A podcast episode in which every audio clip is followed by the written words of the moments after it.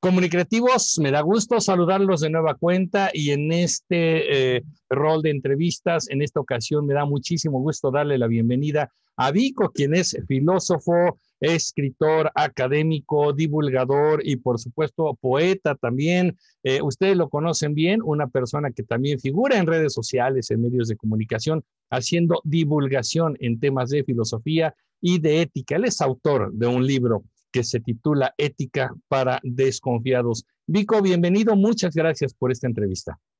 Muchas gracias, Emilio, con muchas ganas de charlar y a ver, a ver qué, qué somos capaces de sacar de aquí provechoso para todo el que lo esté oyendo o viendo. Feliz de la vida. Oye, Vico, ¿cuántos años tienes ya viviendo aquí en México? Pues acabo de cumplir nueve años, nueve añitos viviendo, viviendo en la Ciudad de México, viviendo en este país. Ahora me acabo de mudar, ahora eh, encarrilado en los rumbos de Morelos, pero bueno, al ladito, al ladito, de, al ladito de, México y a un paso de la Universidad Nacional Autónoma de México, donde, donde trabajo. Eso es, eso es fantástico. Eh, Vico, fíjate que estaba yo pensando en muchas cosas, eh, conociéndote, conociendo lo que haces, y definitivamente tu preocupación acerca de la formación del pensamiento crítico es importante. Yo te quiero hacer una pregunta, pero primero el contexto. En su momento, Marshall McLuhan, filósofo comunicólogo canadiense, nos planteó en su momento, en la década de los 60, 70 ya del siglo pasado, la aldea global. Esta, no sé, intercomunicación en la que los eh, individuos del planeta tendríamos acceso a información, a estar constantemente comunicados, bueno, de alguna manera hacia la predicción del Internet. Hoy estamos comunicados de manera global, hoy tenemos las tecnologías de la información, hoy hablamos de la sociedad de la información. Con toda esta tecnología, Vico, con toda eh, eh, esta información que tenemos, ¿nos hemos vuelto una sociedad más inteligente? Pues eh, no lo sé, no sabría decirte. La pregunta mm. es, es, muy cerrada. ¿Se, contesta con sí o no? El problema es que no voy a entrar en el sí o no. Eh, y voy a extenderme un poco más que para eso soy filósofo, ¿no? Eso. Eh, sí, para algunas cosas nos hemos vuelto más inteligentes en el sentido de que si entendemos que la inteligencia es una herramienta para lograr cierto tipo de cosas, pues diremos que pues sí, podemos, podemos encontrar información a un clic de distancia podemos comunicarnos con cualquier parte del mundo a un clic de distancia. O sea, de alguna manera, si entendemos ese término inteligencia más en el término anglosajón de, smart, pues sí, eh, sí, sí lo vamos a tener.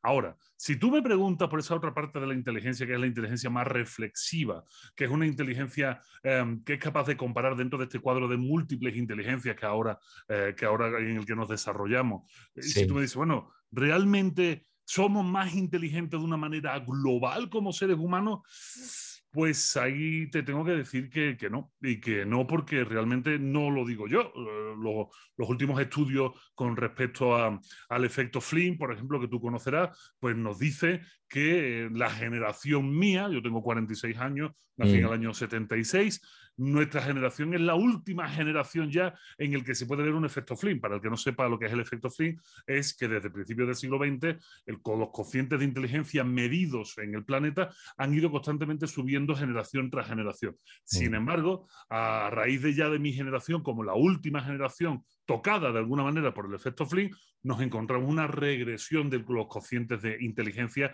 a nivel mundial. ¿no? Y esto se debe a muchos factores. Eh, sí, tenemos eh, las cosas más rápido, pero también nuestro cerebro necesita de cierto esfuerzo para potenciar el aprendizaje. Si no existe ese esfuerzo, pues eh, no se genera ese aprendizaje. Y entonces, claro, al estar todo tan fácil a un clic y no tener que hacer un esfuerzo, realmente, ¿de qué sirve tener tantísima información si finalmente estamos infoxicados, estamos totalmente intoxicados de información y nuestra capacidad de pensamiento crítico decrece? Si decrece el pensamiento crítico, evidentemente la inteligencia también decrece. Constantemente decimos aquí en el canal y en algunos cursos, conferencias también, que definitivamente es mucho más cómodo creer que pensar, ¿no? Y, de pronto las tecnologías de la información también nos están regalando estas directrices para decir, no le pienses mucho, mira, la cosa es por aquí, ¿no? Eh, y aquí la pregunta también va en el sentido de, eh, ¿qué, está pasando? Eh, estamos teniendo un boom de lo que yo podría llamar eh, filosofía chatarra, filosofías instantáneas. Agarro un poco de aquí, agarro un poco de allá, lo meto en una licuadora al microondas tres minutos, tengo una nueva filosofía o una nueva ideología. ¿Está pasando eso, Vico? Pues está pasando en gran medida. Lo que pasa es que, claro, aquí todo el que me oiga va a decir, claro, zapatero tus zapatos, estás, eh, estás arrimando el agua a tu molino, ¿no?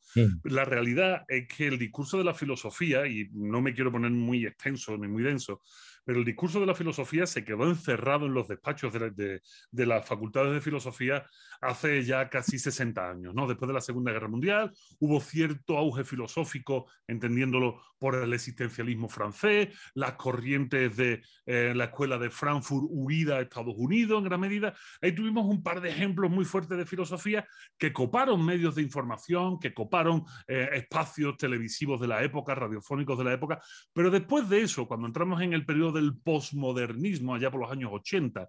Entrando en el posmodernismo, la filosofía seria, la filosofía de universidad, de oficina, de, biblioteca, pues finalmente se quedó encerrada, se quedó encerrada y dejó un espacio libre porque la filosofía siempre ha utilizado, siempre ha ocupado un espacio de la sociedad. Dejamos un espacio libre espacio ocupado por, perdónenme, los oportunistas. Y los oportunistas son aquellos que con un discurso fundamentalmente emocional emocional, que no racional, porque claro, si yo intento emocionarte, es fácil, me enarbolo en una bandera, agarro a un niño chico, te muestro un perrito llorando, te muestro una imagen lacónica, te pongo un adagio de violines, te emociona, emocionarte es fácil. Pero convencerte desde la razón es mucho más difícil y ese es el ejercicio de la filosofía, ¿no? Intentar convencer y analizar desde la razón. Bueno, pues los oportunistas llegaron y tienen muchos nombres, Emilio, tienen muchos nombres. El coche ontológico, los psicoanalistas de sillón, em, las terapias eh, bueno, un montón la de psicomagia. Eh, bueno, eh, cuidado con la psicomagia. La psicomagia puede estar en un paso entre la literatura, la fantasía y, echarte uno de aquí, ¿no? Echarte uno de aquí. tiene su espacio, tiene un espacio. Para mí la mm. psicomagia, voy a romper una, lanza por Jodorowsky, para mí la psicomagia puede tener un muy buen espacio dentro del ámbito de la creatividad y la literatura, por ejemplo, ¿no? del esparcimiento mental. Pero lo otro lo otro, lo que busca es sacar dinero. Lo otro, lo que busca es, es el varo. Y un varo fácil desde la emoción. No es gratuito que ahora, y me pasa a mí como filósofo y a otros muchos, cuando aparece uno de mis libros de filosofía, ya sea Filosofía para Desconfiado o Ética para Desconfiado, y voy a buscarlo a alguna de estas tiendas famosas que todos conocemos, que no vamos a nombrar porque no nos pagan en este espacio, resulta que tengo que encontrar mis libros en esoterismo o en autoayuda. O sea, yo encontrarme un libro de filosofía en autoayuda, claro, me deja los ojos como plato. Entonces, sí es cierto. Lo que pasa es que hay que tener cuidado, Emilio, porque tú los nombras de una manera muy interesante, en una especie de filosofía chatarra, filosofía basura, entendiendo el término filosofía como un modo de entendimiento de ciertas realidades. Yo más bien directamente lo llamo de chatarra o de basura, ¿no? Porque la palabra filosofía es muy grande. Pero tienes razón, estamos en un momento donde hay mucho charlatán, mucho oportunista. Y bueno, y en, Latinoamérica, y, esto es una autocrítica que tenemos que hacernos como latinoamericanos, yo ya me lo considero después de nueve años, también hemos hecho un mal uso del lenguaje filosófico y de palabras tan importantes como la metafísica, pues la, hemos acabado comparando con la astrología. Y aparece Walter Mercado y nos dice, cargado de joyas y de oropeles y de, y de muselinas, que él es un gran metafísico. No, hombre, Walter Mercado, ya estás muerto, pero vete de paseo a decir estupideces a otro sitio, ¿no? Entonces, claro, al final hemos hecho un totu revoluto y sabe, ya acabando. Y el otro gran problema que tiene la filosofía, cuando se baja tanto del pedestal y se, y se ensucia tanto el nombre y al final todo el mundo acaba creyéndose filósofo, que como todo el mundo cree que sabe pensar, todo el mundo cree que puede filosofar. Y yo siempre pongo el mismo ejemplo. Yo soy muy bueno para darle un patadón a un balón de fútbol y mandarlo 800 kilómetros lejos. Pero no me van a pagar 9 millones de euros como a Cristiano Ronaldo, que lleva toda la vida eh, entrenando para dar la patada exacta. Que todos podamos pensar no nos hace filósofo a todos y que todos podamos dar patadas a un balón no nos hace estrellas del mundo deportivo. Ah, hay, un concepto que a mí me divierte mucho, que eh, ahora se utiliza mucho, la física cuántica, como si fuese algo que podemos aprender en un, en un libro de estas librerías, ¿no? Y hay eh, algunos de estos coaches que llegan a decir, es que tenemos que hacer un salto cuántico en nuestra vida, ¿no? Yo diría, debe ser un salto pequeñísimo, ¿no? A escala increíblemente pequeña, tanto que no se notará que dimos este salto, ¿no? A escala de quartz, imagínate un quartz. Sí, sí, sí, así es, así es. Es un poco dotar de, de esta magia, este milagro, ¿no? Eh, que va a ocurrir solamente porque tu pensamiento lo vas a alinear a no sé qué fuerzas del universo para que las cosas se cumplan y ocurran. Y eso yo siempre lo he dicho, de pronto es muy culpígeno, ¿eh? Porque en el momento en el que no te salen las cosas, no e, e, es tu culpa completamente, porque no lo pediste con suficiente fe, porque no alineaste tu pensamiento, porque los chakras estaban este, desincronizados, ¿no? Un asunto así que fue tu culpa, ¿no? Eh, tu problema. Entonces, no, no acabamos de darle sentido a lo que estamos haciendo. Sí, hay, hay palabras como muy, que, que dan sentido a lo que pasa, que me identifico rápidamente con ellas, que son de rápido entendimiento y digo, vaya, este hombre me está enseñando cosas complejas de una manera fácil, ya entendí, ¿no? Cuando en realidad no, no ocurre eso. Porque es que ni siquiera hay aprendizaje, o sea, el, mm el, sentido de estas pseudociencias, pseudoartes o como queramos llamarlo, estas maguferías, por utilizar terminología escéptica, ¿no?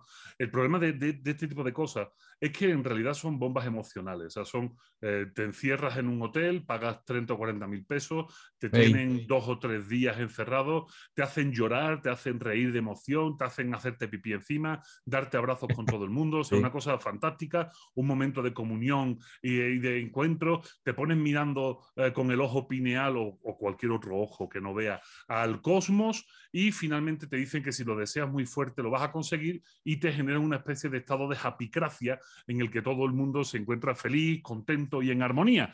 El único problema es que la gente tiene que saber que los neurotransmisores del placer, que es fundamentalmente lo que se está incentivando en ese tipo de charla durante tres o cuatro días, después de pagar 30 o 40 mil pesos, em, pues estos tienen un momento en el que el cuerpo ya los absorbe y esta sensación de euforia y de placer que, te han estado sosteniendo artificialmente durante tantos días cae y se hunde. Y una vez que te hunde, hay dos formas de hacer las cosas. O A, tienes dinero suficiente para repetir el fin de semana siguiente porque te vuelves un junkie, te vuelves un drogadicto de la dopamina y de un drogadicto de todos estos neurotransmisores, o directamente no tienes el dinero suficiente, acabas comprándote todos los libros que puedes, esperando encontrar el libro mágico, y al final tienes una vida bastante miserable y como tú bien dices, eh, no lo desees suficiente al cosmos como si al cosmos nosotros le importáramos un pito. O sea, nosotros no somos absolutamente nada y nuestra voluntad no dice absolutamente nada. Pero claro, desde el mismo planteamiento de las cosas en el que te,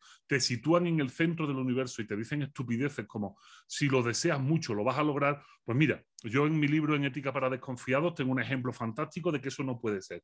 A mí, yo soy un aficionado a la ciencia ficción y a la ciencia de una manera bárbara. Me encanta el espacio, me encanta eh, la astronomía, me encanta todo, me vuelve loco, me encantaría ser astronauta. Cualquier come flores de esto, cualquier happy flower me diría, es que si lo deseas fuerte lo puedes conseguir. Claro. Y le digo, bueno, vamos a ver, vamos a ver, es que yo ya tengo 46 años. No, no, no, no, no hay edad, no hay edad. Si lo deseas fuerte lo puedes conseguir. Sí, pero no hablo inglés. No, hombre, no, no. Si lo deseas puedes aprender inglés. Mira, soy filósofo, no soy ni siquiera ingeniero ni técnico informático. ¿Qué hace un filósofo puedes estudiar una ingeniería, o sea, me planto como con 60 años para ser astronauta. Y después hay un problema, que es la realidad, la naturaleza. Y aquí vienen los estoicos a darnos bofetones. Yo mido dos metros de altura. Los trajes de astronauta no superan un metro noventa, por una razón muy sencilla, porque es muy raro en el planeta que haya, que se presenten 20, 30, 100 o 100 mil astronautas de dos metros. Así que como mucho llegan a un metro noventa y un traje de astronauta cuesta millones de dólares.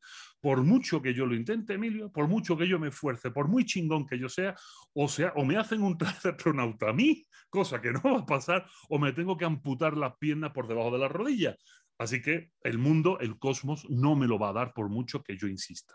Así es, y además la edad trae consigo temas de salud, la edad trae consigo temas de desgaste, muchas cosas. Me hiciste recordar un meme en redes sociales, ahí le voy a preguntar a la constelación de Virgo, ¿cuál es mi destino para esta semana? Y la constelación me dirá, ¿y tú quién diablos eres? ¿No? Este, ajá, sí, ese es, ese es el tema, ¿no? Y lo pusiste barato, 40 mil pesos. Hace dos años me encontré una certificación, perdón, en coaching ontológico en 95 mil pesos. ¿no? Este, es impresionante. Yo, yo me pregunto, ¿qué obtienes además de la dopamina, además de la sensación de placer, además de la sensación eh, de, haber adquirido sentido en cosas eh, cuando de pronto sales y dices, bueno, si no era tal cual? Te cuento una anécdota rápida. Conozco por ahí a un amigo poeta que no es tan buen poeta. Sin embargo, eh, fui a la presentación de su libro, eh, hizo una escenificación, llevó a un amigo músico. La verdad es que la presentación de 10, preciosa. Además, el hombre con una facilidad escénica increíble. Dije, tengo que comprar ese libro, ¿no? Qué cosa tan maravillosa. Evidentemente fui y lo compré este, como dice el grupo Lelutier, ¿no? Ahí en el puesto instalado en el hall del teatro, compré el libro y ya cuando lo llevé a casa, y ya cuando lo leí, eh, verbalizaba en mi mente, sin música, sin, sin escena, dije, ah, qué, qué mala poesía, ¿no? Entonces, yo creo que pasa un poco esto, eh, eh, lo, es, lo que ocurre en, este tipo de filosofía, lo que nos venden, aunque yo no lo pague, si veo un video, si me identifico con uno de estos líderes coaches, eh, tengo, tengo un problema. Y aquí quiero pasar al otro punto. Tú has dicho y afirmas además este, eh, tu libro eh, Ética para, para, este, ah, para desconfiados, este, que me fui con filosofía para desconfiados también, que es tu otro libro. Tú dices, la ética es la parte de la filosofía más práctica, ¿no? Es la parte aterrizada. Y ahora que estamos viendo conflictos, ya sea internos de un país, estamos viendo conflictos internacionales, eh, ¿acaso nos está fallando la ética? ¿Se nos descompuso la ética, Vico? Pues se nos descompuso la moral. La ética realmente, eh, y es una de las cosas que intento explicar muy bien en mi libro para, para todo el que se acerque a, él, a conocerlo, la ética no es más que el espacio en el que los seres humanos nos relacionamos, ¿no? el modo de relación de los animales humanos, con lo que no cabe eh, eh, decir si hay una buena ética o una mala ética. Habrá una buena praxis o una mala praxis, pero la ética no es más que un espacio neutro de relación. Lo que vertebra ese espacio, y es muy importante hacerla la aclaración, y, que es una palabra que resulta muy incómoda, pero porque ya no está de modé, ¿no? Que es lo que vertebra la relación es la moral. La moral es, eh, es, una construcción cultural. Las morales, hay que hablar no nunca la moral, sino las morales, eh, pues dependen de un tiempo, de un espacio, de una tradición, de una serie de valores. Esos son las morales. Y las morales son las que nos están haciendo agua por, por varias razones muy importante y que lo llevamos viendo mucho tiempo. O sea, hace cuatro o cinco días salió el número de marzo de la revista eh, Life and Style, donde bueno, yo hice un articulito eh, sobre, sobre salud mental y lo titulé La era de los idiotas. ¿no? ¿Y por qué lo titulo La era de los idiotas? Para llevarlo a colación, Emilio, con, con la pregunta que me hace. Pues porque estamos viviendo una época, y yo le pongo una fecha, que es allá por 1900, 1989, cuando cae el muro de Berlín. El, el, planeta vivía en una cierta armonía tensa, en una cierta tensión, eh, con dos grandes grupos hegemónicos morales dos grandes grupos hegemónicos morales, que es el mundo libre y el mundo soviético. Son dos morales, son dos construcciones morales, amén de económicas, son dos construcciones morales muy fuertes. Cuando cae el mundo soviético, eh, el mundo libre, el mundo norteamericano, el mundo capitalista, el mundo occidental, 20.000 formas de llamarlo, al final es lo mismo. Todo este mundo se dio cuenta de que ya no tenía ese enemigo ya no tenía el contrapeso de la balanza, ya no tenía contra quién, eh, contra quién dar eh, gusto a ciertas minorías, que en el fondo son grandes mayorías dentro de sus propios sistemas políticos. ¿no? Ya directamente se pudo quitar la careta, mostrar lo que era, apareció allí toda la escuela de Chicago, apareció el neoliberalismo, pero el de verdad, no, no el de soflama política populista, el de verdad, el neoliberalismo de verdad. Y entonces, a partir de, a partir de ese momento, Em, se agiliza la maquinaria de devoración capitalista. Esto no lo digo yo, ya em, el Club de Roma famoso en 1962-63 ya dijo, cuidado con esto que se nos va a venir encima y, lo están cumpliendo todo. ¿no? Al final, ¿qué es lo que tenemos? Lo que tenemos es una sociedad que ha apostado, una moral que ha apostado por las libertades individuales por encima de las libertades de los grupos, pero de ciertas individualidades, no de todos los individuos, por supuesto. Y lo que hemos apostado es por un sistema eh, poco solidario, poco participativo, muy individualista y que lo que ha conseguido es fracturar toda la sociedad. ¿Qué es lo que sucede? Bueno, pues por aquí andan el amigo Aristóteles, que el hombre es un animal político. Hemos construido un sistema moral que no se adapta a nuestra biología humana. O sea, realmente es como si intentáramos ponernos un traje que, que no nos queda, un traje que tiene siete brazos. Es que, es que yo solo tengo dos. No, pero es que este traje tiene siete. Pero yo solo tengo dos. O sea, esto es imposible que entre en mí. Hemos hecho una construcción moral donde eh, apostamos por un individualismo feroz, por una competencia feroz y, y al final nos estamos dando cuenta de que esta moral se nos queda muy grande o, no nos encaja, más que grande, no nos encaja, y empezamos a ver la descomposición.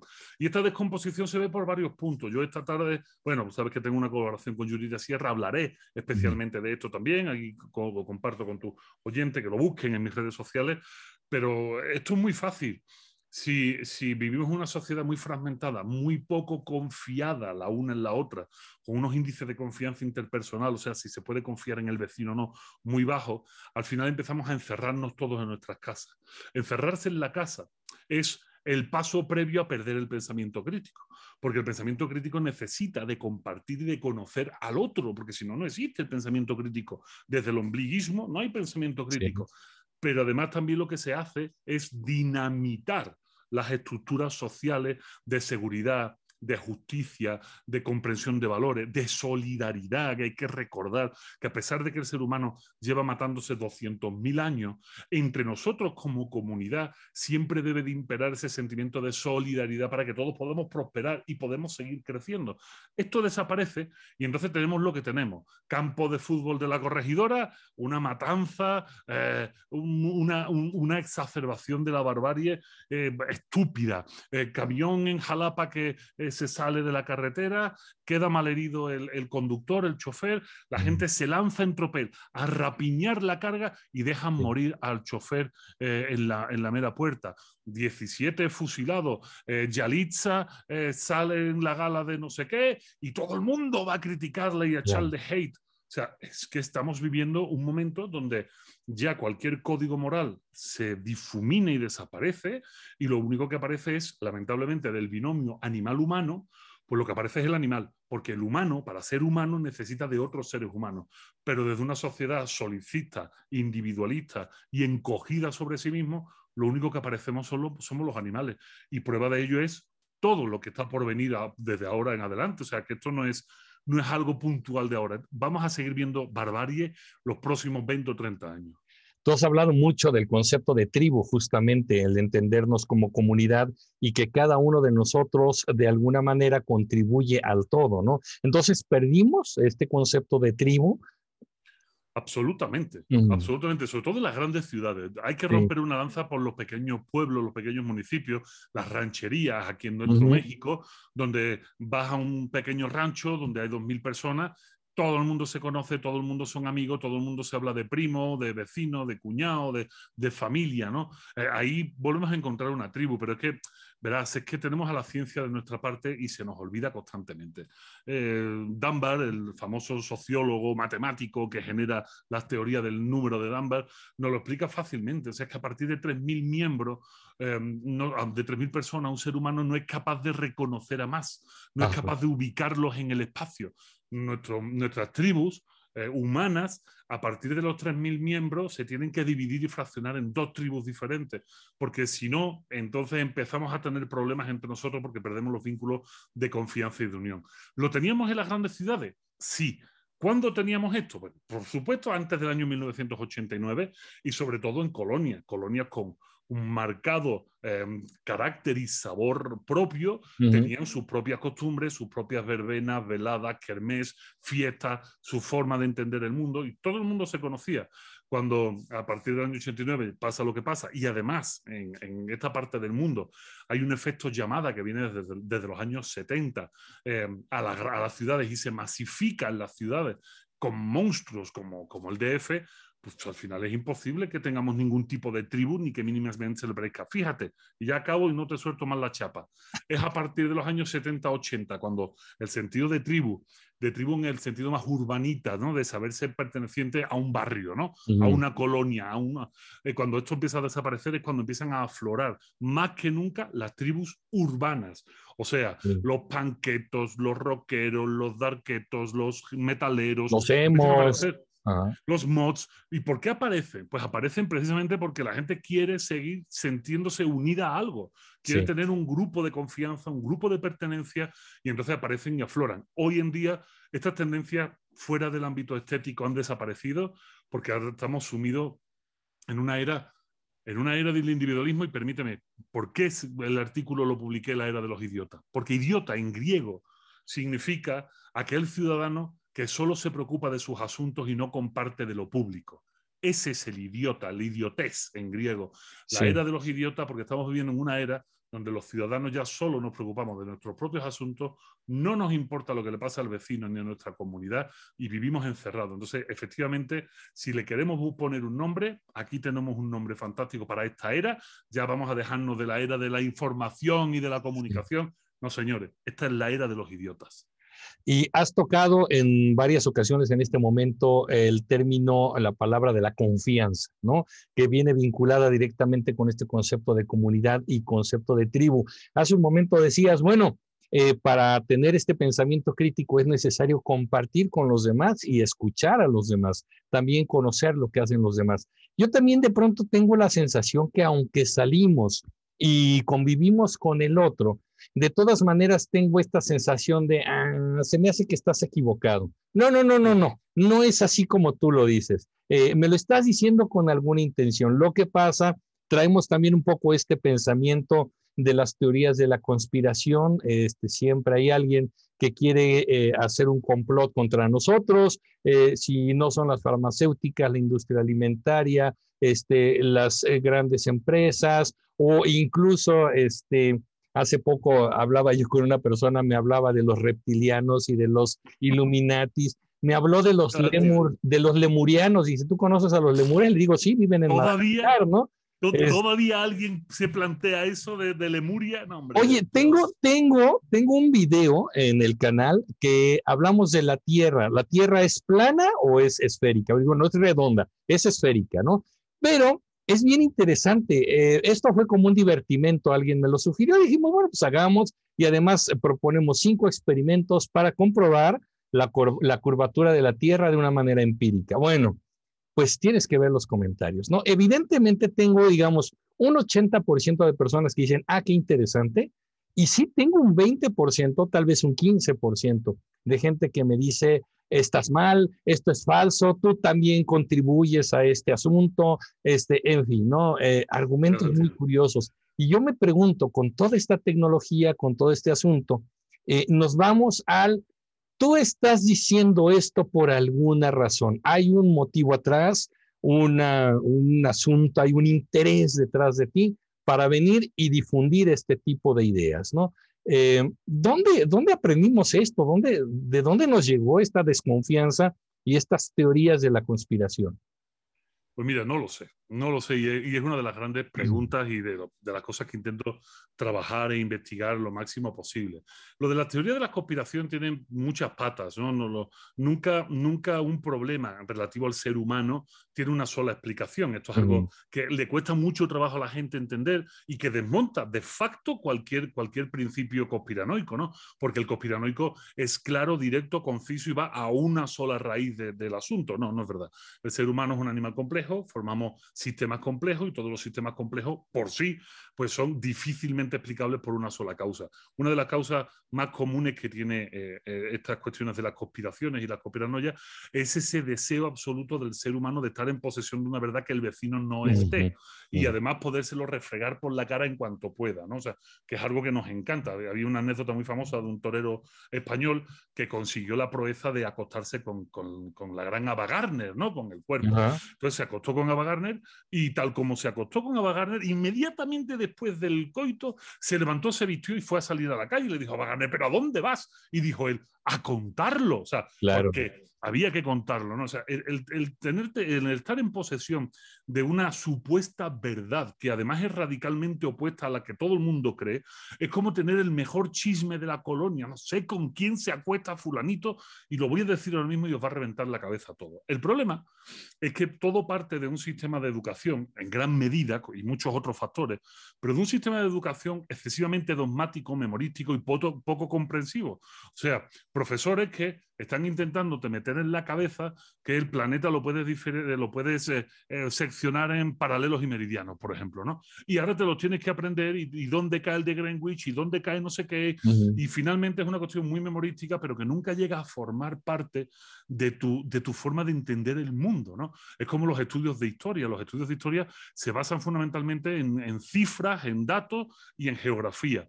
Pero si tú nunca has pisado el Cáucaso, ¿tú cómo vas a saber cuáles son los problemas? O los Balcanes, ¿cómo vas a saber? O, no sabes el impacto que tiene en tu vida. Y al final, eh, da, eh, el individualismo, porque todo se basa en un problema de profundo individualismo, eh, genera una burbuja alrededor de ti.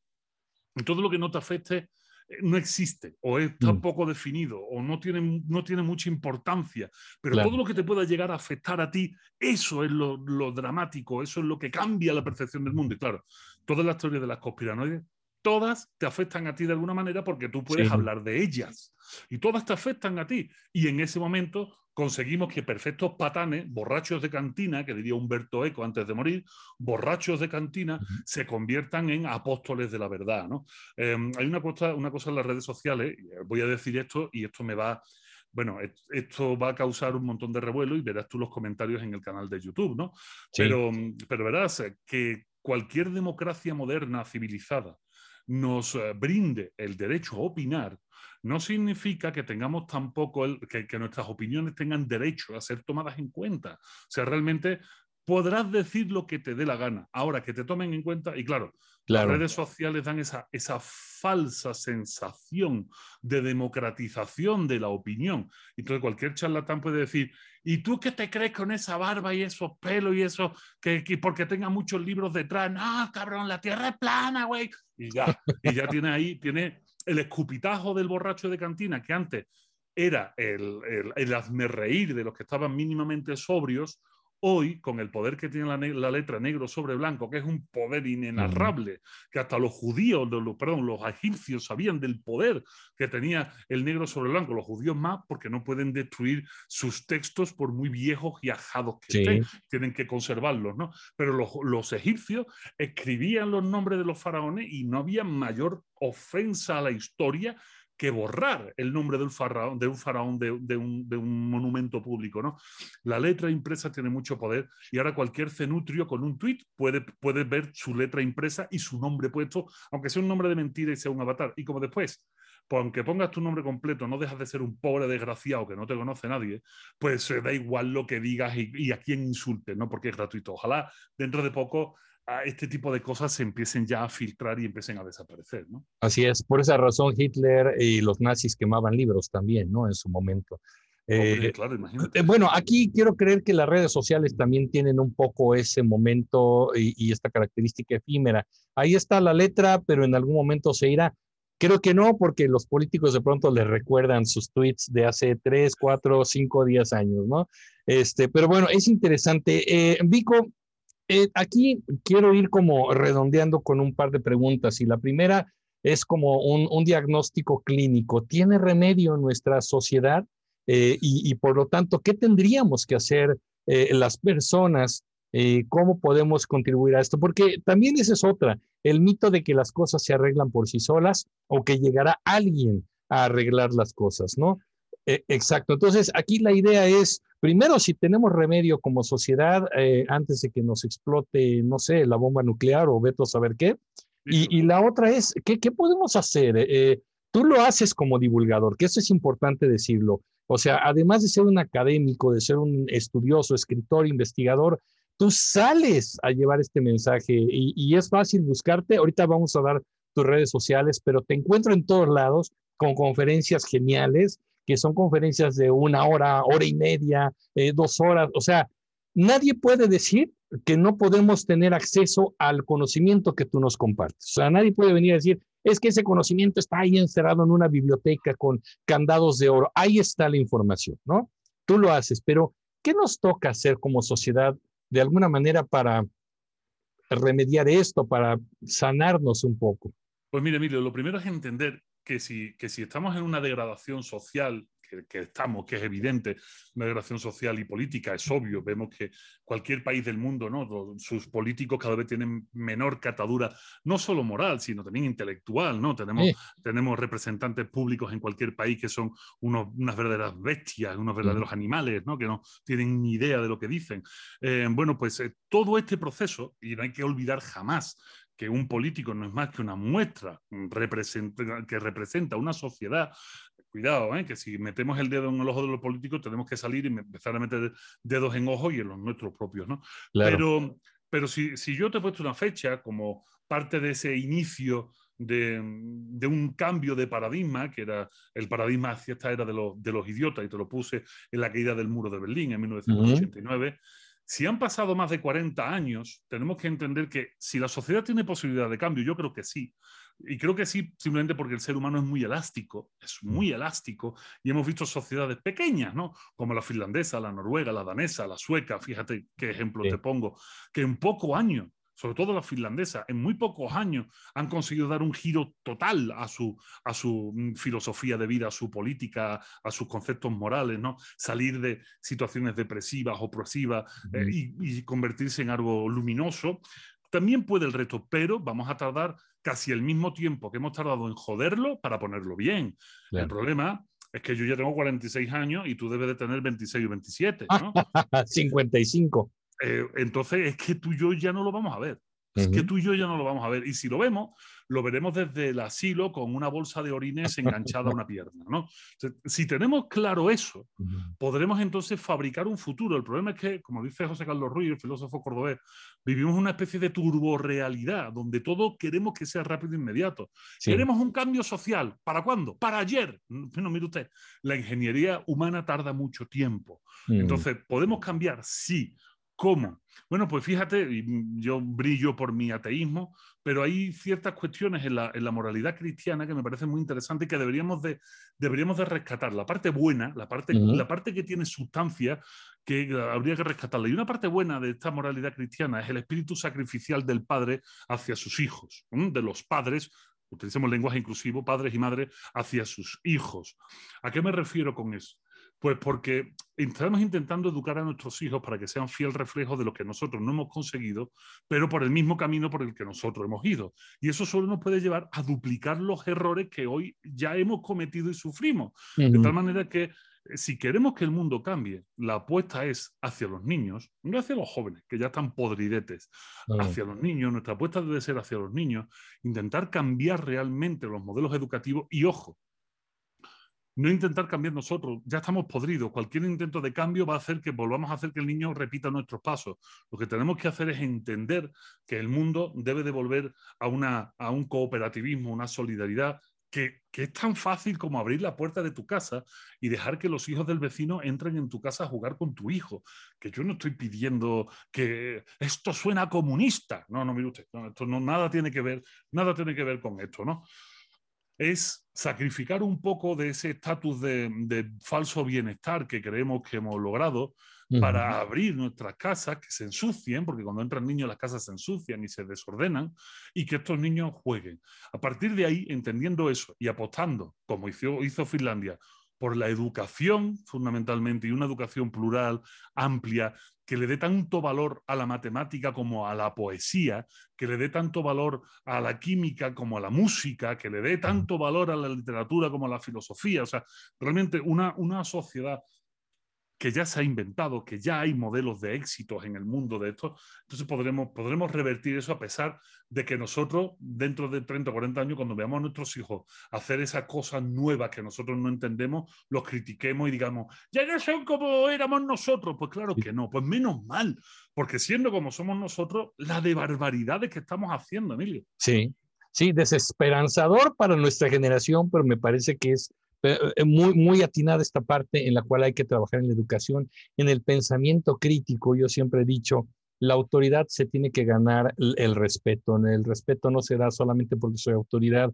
o porque soy mayor o porque tengo un título académico, sino por la forma en la que también me comporto, mis actos, eh, las consecuencias de ellos, me dan respetabilidad o no. El pensamiento crítico le espanta a mucha gente porque es poner en duda y cuestionar todo No es ciertas cosas, es todo, ¿no? Y, y sobre todo, Emilio, y ya para cerrar, sí. permíteme que vayamos, demos una definición de pensamiento crítico por favor. para que la gente se la pueda llevar puesta, ¿no? Y, vuelvo a citar a, José Carlos, mi amigo José Carlos, porque él tiene una definición muy buena en uno de, sus, de sus libros, en El arte de pensar, que se puede encontrar en, en, Latinoamérica, por Amazon y tal. Él tiene una definición muy buena y me gusta mucho.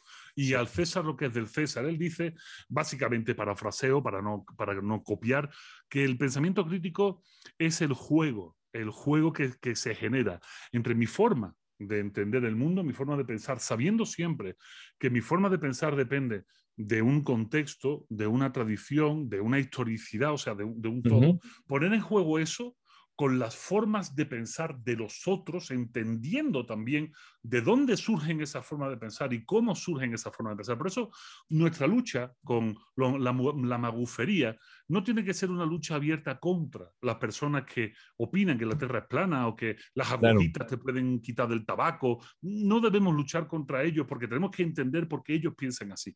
Lo que tenemos que luchar es porque otra gente no se lo crea.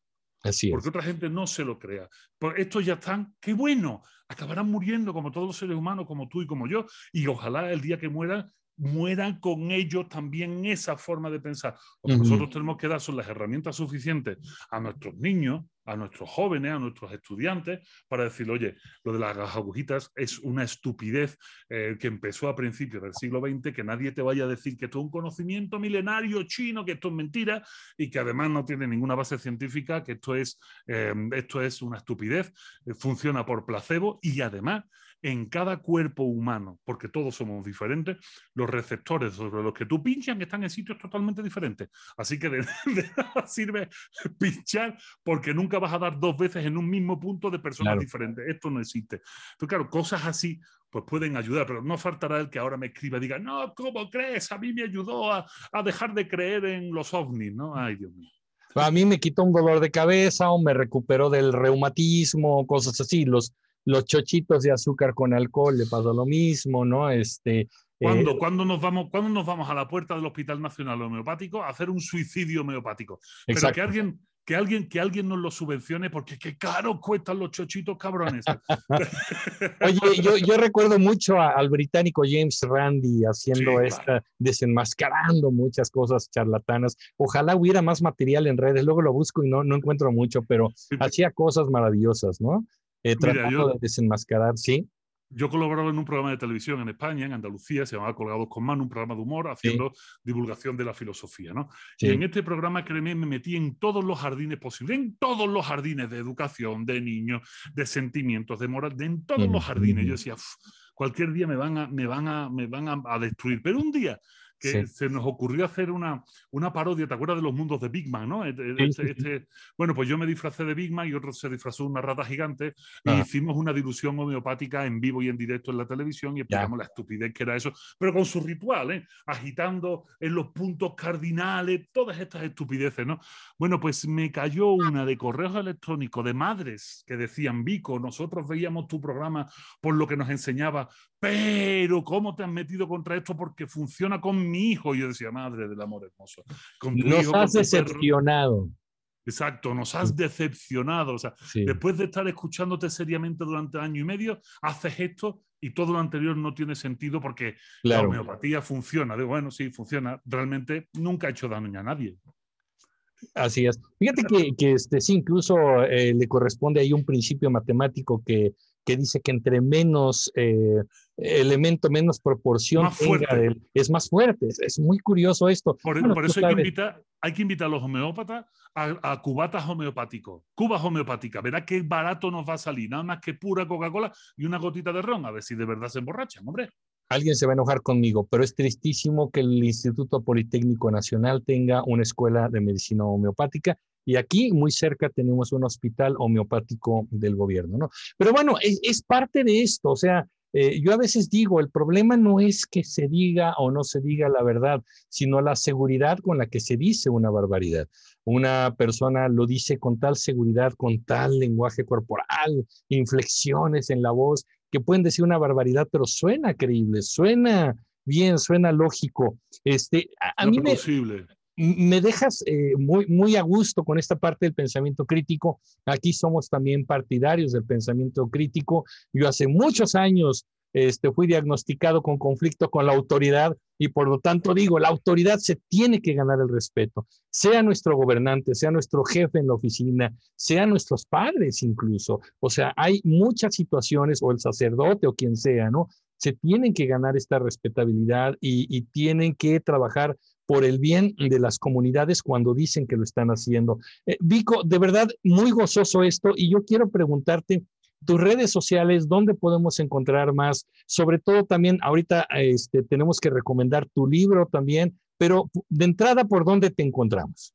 Es muy fácil, el que, el que sea flojete, el que, el que no tenga ganas de mucho esfuerzo, se mete en mi página web bico.mx, más sencillo que hacer un chiquillo, vico.mx. Ahí va a encontrar, aparte de fotos fantásticas que me han hecho gente que sabe apreciar la belleza, pues ahí van a encontrar todas mis redes sociales, mi Instagram, mi Twitter, mi Facebook. Quien sea más metódico, en Twitter, arroba granvico, igual que en Instagram, arroba granvico. En Facebook me pueden encontrar por Vico Anda Suelto en Facebook y también en YouTube por Vico Anda Suelto, un canal de YouTube que prometo que con el tiempo iré nutriendo. También eh, abrí una cuenta de TikTok, todavía no he empezado a nutrirla, pero empezaré dentro de, dentro de poco. Y si quieren mi libro, pues eso sí es muy fácil. Cualquier tienda, librería de referencia de cualquiera de las personas que nos están oyendo, estando dentro de, nuestra república, dentro de México, van allí, piden un libro mío y si no lo tienen, se lo traen. O sea, desde Sambors, Liverpool, eh, Péndulo, todas las librerías. Y si no, pues Amazon, ahí Amazon, ahí están.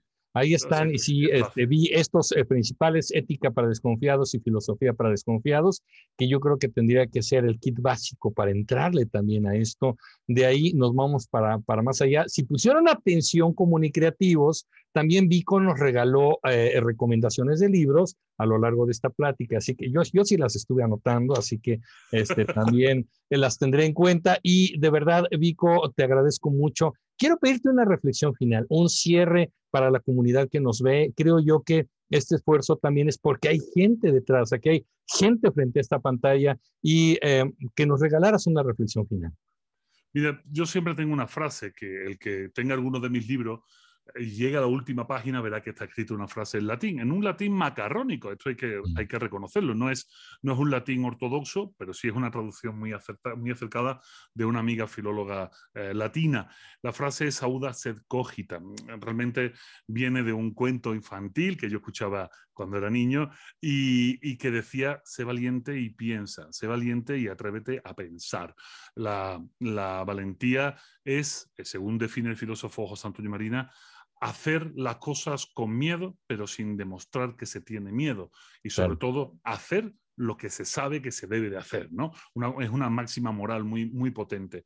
Eh, en este caso, los seres humanos, si nos diferenciamos de otros animales, es por nuestra capacidad de pensar, capacidad que nunca somos capaces de desarrollar en soledad, que necesitamos rodearnos de gente para aprender a pensar, para pensar bien, pero hay que ser valiente hay que ser valiente. O sea, yo le recomiendo de verdad, con mucho cariño, a todo el que nos esté escuchando y que se haya sentido molesto o ofendido en alguna de las palabras que yo he podido escupir de, mi boca, eh, que se lo plantee, que se plantee el por qué le molesta y que averigüe, que rasque un poquito a ver si realmente eh, él está tan en lo cierto. Pero eso sí, que, que recuerde que también existe una cosa que se llama sesgo de confirmación que intente eludir el sesgo de confirmación, o sea, creernos aquellas informaciones que encajan con nuestra forma de pensar. No, mire usted, eh, si pensamos así, nunca saldremos del buque del maldito. Entonces, por favor, sean valientes y atrévanse a pensar.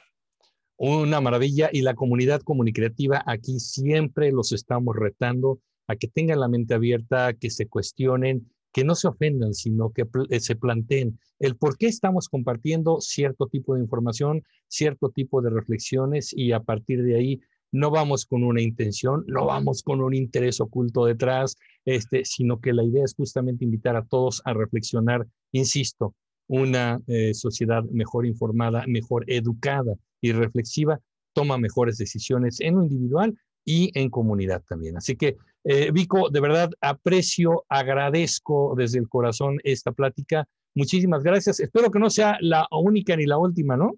Estoy segurísimo que nos vamos a encontrar muchas más veces y ojalá nos encontremos ya por fin encima de los escenarios, que eso es algo que he hecho muchísimo de menos. Dentro de unos días estaré en Monterrey, en la One Leer, presentando mi libro. Estaré en Baja California, también en Mexicali, presentando mi libro.